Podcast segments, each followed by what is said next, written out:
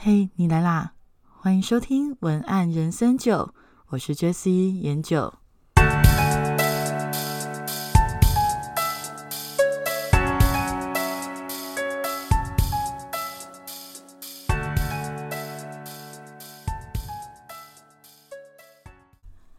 相信大家还记得，我农历年前一个月突然生病了，然后没有想到竟然一病就病了一个月嘛，所以我那个时候停更了三个礼拜。那其实生病的这个一个月期间非常的不舒服，那让我整个印象深刻的是，我竟然就是罹患了中耳炎。那这个中耳炎不是应该是小孩子比较容易有吗？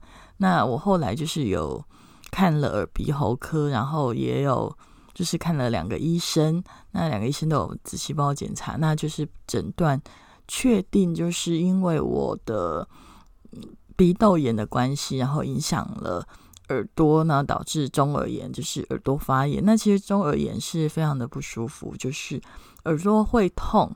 然后会痛以外，那种痛是胀痛，然后胀痛连带着你的耳朵的外侧其实都会有一点胀胀痛痛的。那耳朵里面的嗯也会就是那种发炎的感觉，真的就很不舒服。那我觉得最大的痛苦来自于，因为它就产生了强烈的耳鸣。那耳朵里面就是觉得胀胀的，然后跟外面就是有隔了一层，让你听不太清楚。再加上耳鸣，你根本就是听不到了。那我那个时候是左边的耳朵，那前前后后加上治疗，我算了一下，大概三个礼拜，就是二十一天才真正的恢复听力。那在这个期间呢？其实我是非常的不习惯，因为我之前的听力非常的好，就是都看被人家笑称看成人忍者等级，很小很小声音我都可以很敏感，而且我都听得很清楚。那所以我就在这么听力非常好的状况下，突然间我的左耳都听不到的时候，那个其实也没有到都不听不到，就是变成。听到的声音非常非常的小声，然后需要很大的声音我才会稍微的听得到，就是左边的耳朵。那我在这个期间内，我就真的体验了什么叫做重听。那重听的感觉是什么？其实我没有想到会是这样，因为我是左耳发炎嘛，所以我会觉得就是只有左边的耳朵听不到，会有这么大的影响吗？但是其实结果是有很大的影响。那大概就是有以下三个影响。第一个影响呢，就是只虽然只有一边听不到，但是我就会开始发现自己听不清楚人的声音。那种听不清楚的感觉，就是你知道别人在讲话，但是除非来到一定的距离，否则你就是听得到声音，却无法辨识对方讲了什么内容。因为你就是只是听到好像有人在讲话，可是你都听不清楚人家在讲什么嘛。那这样的结果就会导致你很容易忽视别人其实正在跟你讲话，那就会很容易造成误会，人家会以为你不理他，可是其实你不是不理他，你是根本没有听见。那第二个改变是空间的误判，空间的误判就是我发现重听之后啊，很特别的是。发现很难分辨声音的来源在哪里，例如说楼上楼下，或者是前门后门，我常常会弄反声音的来源，跑错地方，那这个也是非常困扰的。第三是反应迟缓，因为你会觉得自己跟外界就像隔着一层薄膜，然后你就会活在自己的世界。那因为听不清楚嘛，所以你当然就会自然的降低与外界互动的意愿。那外界有什么声音，你也没有做出相对应的反应的时候，大家就会觉得你反应有点迟钝、怪怪的。不过也是因为这个过程，首先我觉得他的收获是让我就是亲身体验到什么叫做重听，所以也会对于。呃，重听的人为什么会有一些之前我没有办法了解的反应，或者是为什么有一些老人家在听话的时候，他的反应的速度会那么慢？我就开始能够真正的体会，然后也能够更有同理心。那除此之外，我还发现，虽然这个重听让我非常的不方便，但是虽然那么的方便，但确实有一些很特别的收获。那我今天想要跟大家分享的就是，在我重听二十一天的时候，我的心理层面有什么样的体悟与收获。因为重听啊，它降低了我对外界的声音的敏感度，所以我发现呢，我真的就很容易活在自己的世界。但是活在自己的世界也并不都不好，活在自己的世界其实也是有好处的。因为你活在自己的世界的时候，你就会开始感觉比较放松，感觉自在，也容易啊把注意力都放在自己的感觉、自己的心情上面。简单的来说，你就是活得比较自我。那你也就会更容易跟自己对话，更容易跟自己相处，因为你比较容易关心自己，你很难关心别人。那你当然就会很自动的把注意力放在自己身上嘛。那在我重听虽然很不舒服，但是却还是享受了这个额外的重听好处。二十一天后，我开始在思考一件事情，就是说，为什么这一段短暂的重听的时间？某个程度上，其实我觉得是轻松的，就撇除身体感冒啊，然后那些症状不舒服，心理层面某个地方是轻松的。的原因是因为我反省了以前的我，那我开始觉得，哎，我是不是以前呐不小心都对外面的世界反应过度呢？那这个反应过度的想法，我就想起了一本书，叫做。不反应的练习，消除烦恼，清理内心的思考法。这本书还蛮有趣的，是它是一名日本的佛教僧侣，叫做草智龙顺所写的。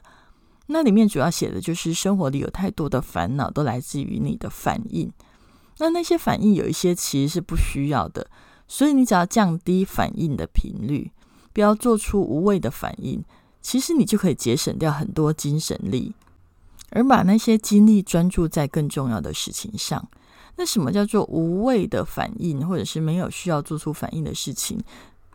在重听之后，我发现，哎，你反而更能够去理清这些东西。例如说，你的生活里面，你在工作的场合，或者是你在人际关系里面，你会很常听到很多的评论，可能是批评。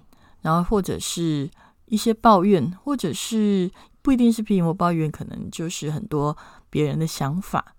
但是那些想法不知不觉，你如果太认真去思考跟倾听的话，你会不小心把它变成你的压力，那你就会把你的精神消耗在这些言论的声音上面。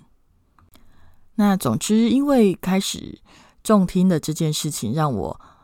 开始去思考自己啊与他人之间的注意力分配的这个议题，那这个是一件很有意思的事，因为如果通常你是一个习惯把注意力放在自己身上的人，那往往其实这样的人他会有很多正面的评价，会是有自信的、有魅力的，而且你是充满主见的。但是相反的，这样的人也很容易被认为你是自我的、自私的、缺乏同理心的，你不了解他人的感受，也有可能会因此伤害到他人，而自己却没有自觉。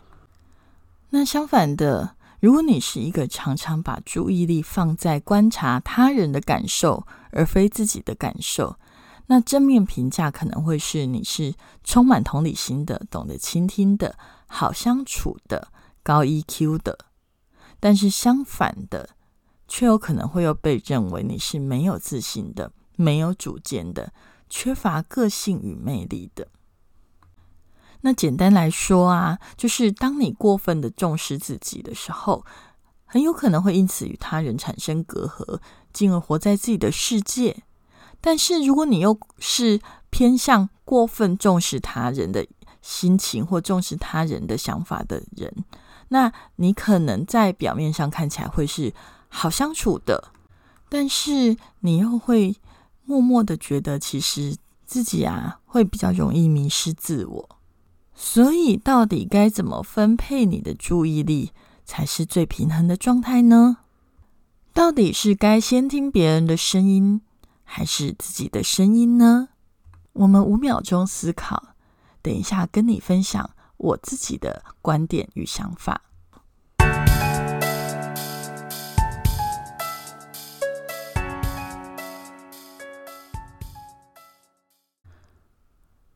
我在重听二十一天之后啊，我的心得是，我个人觉得一切还是要从自己的声音开始，自己内心真正想的是什么，这才是重点。毕竟是自己的人生，还是要活得像自己才会觉得自在啊。那自己的想法才是一切存在的基础，所以我觉得还是倾听自己的声音为优先。因为活得像自己，你才会有成就感，你才会有存在感，也会觉得脚踏在土地上很踏实。那如果你是一直想要去迎合任何人的期待，那就很像是我们一直活在某一个幻想里，那个都不是自己。那无论我们表现的多优秀，我觉得成就感有限，而且心里不踏实，也不会觉得。活得有意义。那我觉得，虽然倾听自己的声音，我真的还是觉得优先，但是别人的声音确实是很重要的。因为存在这件事情本身就必须要与人连接，因为我们必须要借由提供彼此的服务，然后进而成长。所以我觉得倾听别人声音的意义呀，是因为你去倾听了别人的声音，你才能够理解并学习如何尊重他人，也能发现自己是独立的存在，并在接纳自己是独立存在的前提下去接纳别人也是独立的存在。那学着去了解自己跟对方的不同，然后用对方可以理解的方式去。爱他，去帮助他，去跟他沟通，用各自独立的方式去传达爱给对方。那有些人会认为啊，为什么一定要了解对方呢？只要相爱就好，为什么一定要了解？那我想要问你的是，你确定你爱的方式是对方想要的吗？好比是你去思考哦。如果是狗狗与猫咪，它们的习性全然的不同。如果一只狗狗它真的很爱一只猫咪，所以啊，就一直想要带它去呃狗狗喜欢去的地方，然后去跟很多它喜欢的人呃一起玩。但是猫咪的习性它容易没有安全感，所以你一直带它去不熟悉的地方，它其实会很困扰，也会很害怕。那如果狗狗一直用自己喜欢的方式去对待猫咪，那猫咪其实根本不觉得你爱它，只是觉得很困扰而已。所以我觉得倾听别人的意义是去找到爱他的正确方法。你永远要做你自己，但是你却可以学习与摸索怎么去珍惜他人。讲到这里，我真的觉得很有趣。人生无处不是文案。人生的道理跟文案写文案的道理几乎是一模一样的。为什么？因为我刚刚讲的这些东西，它的观念其实跟写广告文案非常的像。这也是为什么我常常会强调文案像你这样的一个概念。那为什么我的品牌，我的工作室品牌会叫做文案像你？为什么我在教学的时候一直在强调的是，你要写出品牌的个性，要写出个人的风格？就是因为其实文案撰写的本身就是用文字去找到适合的沟通方式这样的技巧。那面对不同的读者，都会有不同的适合的音印之道。那沟通的技巧也会完全不同，所以如果你不知道你自己是谁，如果你失去了自己的个性，那你的文案会变成墙头草。虽然写出来的东西读者可能看的也是很自在，但是缺乏个性与态度的文案，久而久之你会缺乏魅力，也会失去被追随的理由。如果一直只是讲大家都会讲的话，那读者为什么要听你说呢？所以，我们不要一直人云亦云，我们要写的是可以让读者去思考的事。那文案技巧是让讲你想要讲的那些让读者会思考的事，用他可以理解并感到舒服的方式去说，这个才是文案技巧的意义。所以我觉得，与其说找到自己的个性，我会比较想要讲的是，你必须要去找到自己最自在且最能成长的方向。无论是个人品牌或企业品牌，都是如此。一定要找到以后，然后坚持同一个态度去耕耘经营，并从中找到能让风格持续成长，又能让消费者理解你的文案对话方式。那最后，想要请大家思考一下，我的文案风格是什么呢？而我又如何在我的消费者面前展现这样的风格呢？我是怎么展现的呢？而我自己喜欢的这个风格，又能对消费者产生什么样的价值？能够怎么帮到他们呢？我觉得这个都是很值得去思考的事情。大家不妨花点时间，然后把它写下来。不一定要写的很完整，你甚至可以用心智图的方式，也可以，或自由书写的方式，也可以去写出你的品牌到底想要传达出什么样的个性，而这个个性又对别人而言能够产生什么样的意义跟价值。那如果你想要对于就是品牌文案风格的这个议题有更深一步的了解的话，你也可以回去找呃第四集，第四集的内容有讲到，就是找到理想品牌文案风格的 SOP。那这个部分你可以回去看一下，也许也可以帮助你更厘清自己心里的想法。愿我们在经营品牌文案的路上，都能随时保持自我与体贴消费者之间取得一个最美丽的平衡。我是研究。节目的最后，我也想要分享以身传爱的活动。今天是一位听众小熊，他说想要传送一个祝福的话给地球村，希望未来更多年，无论生命中遇到什么样的遭遇，都可以安然度过。我们谢谢小熊给地球村的分享。那我也想要祝福小熊。